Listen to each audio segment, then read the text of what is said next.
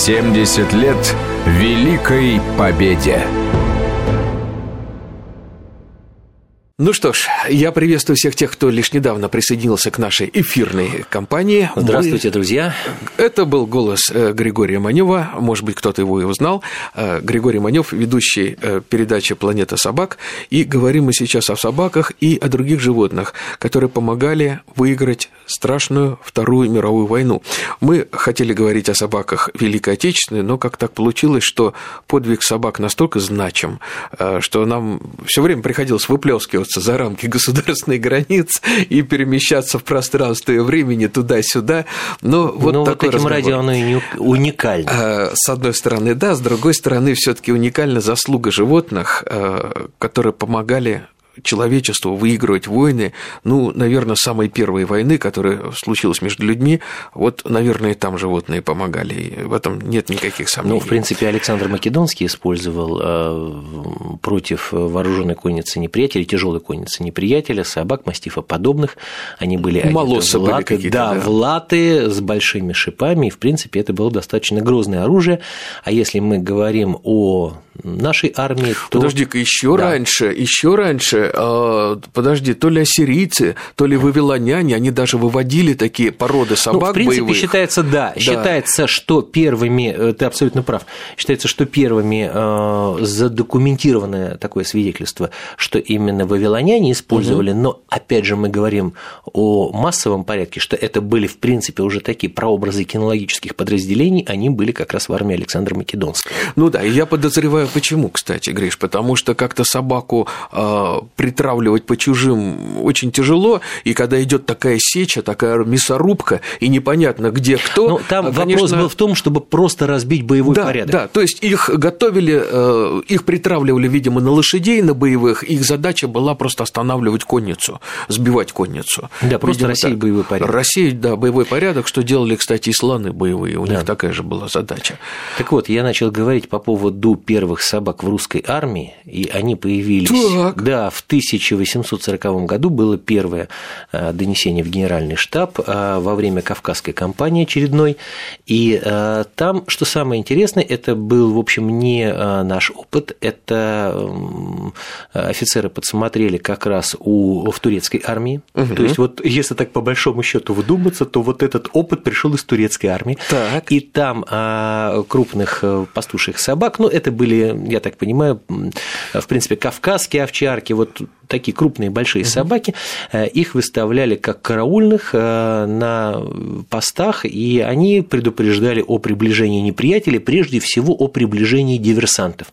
И вот впервые этот опыт был так сказать, применен в 1800, примерно 40 году, а уже с конца XIX века, в принципе, уже кинологические подразделения, как в пограничной страже, так и в регулярной армии уже использовались. И к, если мы уж заговорили об истории, к началу русско-японской войны 1904 года уже было несколько сотен обученных, я подчеркиваю, не просто собак, а обученных То есть собак. методики дрессировки, да, значит, уже, уже были методики дрессировки. Вот, кстати говоря, тоже как про собак-подрывников, а, не любят у нас вспоминать, и вот точно так же мне очень обидно, что а, очень мало мы знаем о русско-японской войне, потому что, ну, в принципе, проигранные войны, в общем, да, никто да, вспоминать ну, это позорная не любит, была да, кампания, но да.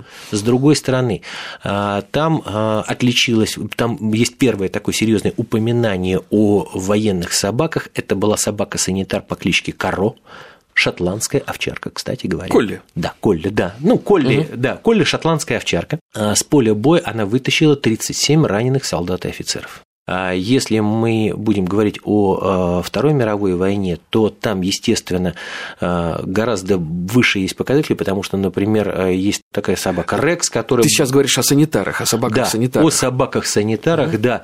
да. Там за всю Вторую мировую войну, за всю Великую Отечественную войну, опять же, есть разные сведения, где-то 450, а я встречал и такую цифру, как 800 раненых, эта собака вытащила. Для примера, санитарному инструктору за 80 раненых полагался орден Красной Звезды.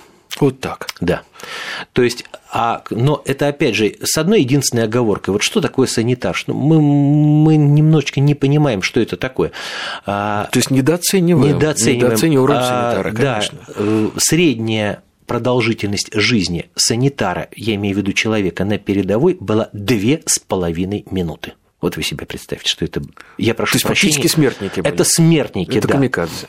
То есть две с половиной минуты. И чтобы вытащить 80 раненых, я просто почему Надо это знаю, было 80 потому, что, раз да, обмануть потому смерть. что мой дед Николай Николаевич Манев, он кадровый офицер, и он в войну, он призвался э, в 1939 году, еще до войны. Он как раз войну встретил именно э, с инструктором, фельдшером, и ему приходилось вытаскивать людей с поля боя, и я видел наградной лист, и один раз в одном бою он вытащил 27 раненых солдат. То есть, что это такое?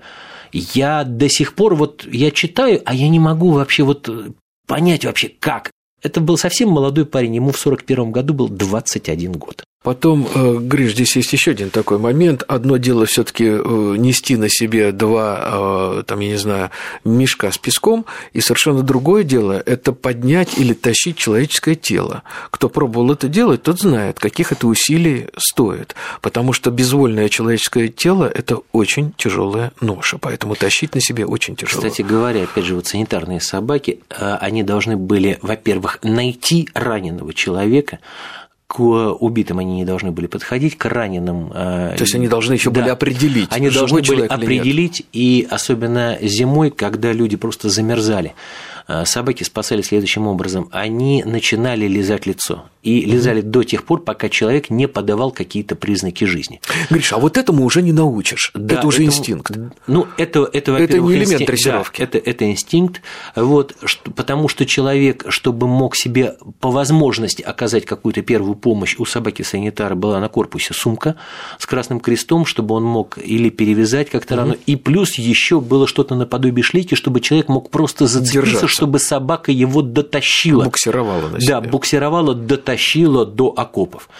И, э, опять же, по разным сведениям, э, здесь вот такая вот, я очень не люблю в отношении э, вообще вот людей, живых существ, вот это вот слово «несколько», но здесь, поскольку нету точных данных, несколько миллионов – Потом... человек вытащили собаки вот с передовой. Потом здесь же есть еще один очень важный момент, о котором никто никогда не задумывается. Одно дело, когда собака или любое животное показывает фокус на арене цирка, она получает за это лакомство, положительное подкрепление, да? То здесь используются две мотивации, говоря языком дрессировщика, либо пищевая мотивация, либо игровая мотивация. Но когда собака упирается из последних сил и вытаскивает раненого человека, она это делает не за лакомство, и здесь уже не геймнес, здесь не игровая мотивация. То есть она понимает, что она а делает. Вот это самое еще, важное. Если на языке дрессировщиков говорить, э, сильнейшие посторонние раздражители в качестве взрывов, в качестве, э, опять же, осколков, которые отлетают здесь. И для собаки, в общем-то, это опасно. То есть, это стрессовая ситуация, Это конечно. стрессовая ситуация, а собака должна выполнять, во-первых, очень физически тяжелую работу. И самое главное, что... Устойчивая вот... нервная система нужна иметь. Вот мы немножечко, опять же, вот сейчас вот с тобой начинаем рассуждать с точки зрения кинологии, а собака прежде всего должна любить человека. Да. Да, вот просто вот беззаветно любить. Вот это вот момент, который, к сожалению, не всем понятен. Гриш, вот я знаешь, о чем думаю? Я очень надеюсь, что нас сейчас слышат какие-то док-хантеры. Вот. И если хотя бы одним док-хантером после вот этого часа нашего эфира станет меньше, наверное, не зря мы с тобой целый час говорили о собаках, о том, какую роль собаки сыграли в истории человечества. И э, какую неоценимую Я надеюсь, помощь... те прокуроры, которые отклоняют э, обращение граждан за жестокое обращение с животными, вот тоже, если они услышат, если мы достучимся до них. А вот, вот это, кстати, статья, которая не работает, потому а что... Вот почему он, непонятно? Не знаю, вот у меня были как-то девочки-практикантки журфака несколько лет назад, и я их попросил, чтобы они разыскали хотя бы одно э, дело по статье «Жестокое обращение к животным». Э, животным 45-я статья Да, 45-я статья, которая... До двух лет да, лишения свободы. Когда бы человек получил реальный срок, они не смогли найти. Они там обращались в Минюст, еще куда-то искали, там статистику по интернету шарили. Ну, о чем говорить? Есть э, даже такой вот случай, резонансный случай, когда э, два сильно выпивших товарища, не хочу их людьми называть, э, во Владимире дело было, э, не понравилось им, что собаки на них гавкали, и они бензопилой э, одну собаку изрезали, а там щенку отпилил лапки. Женщина, судья, дала ему условный срок.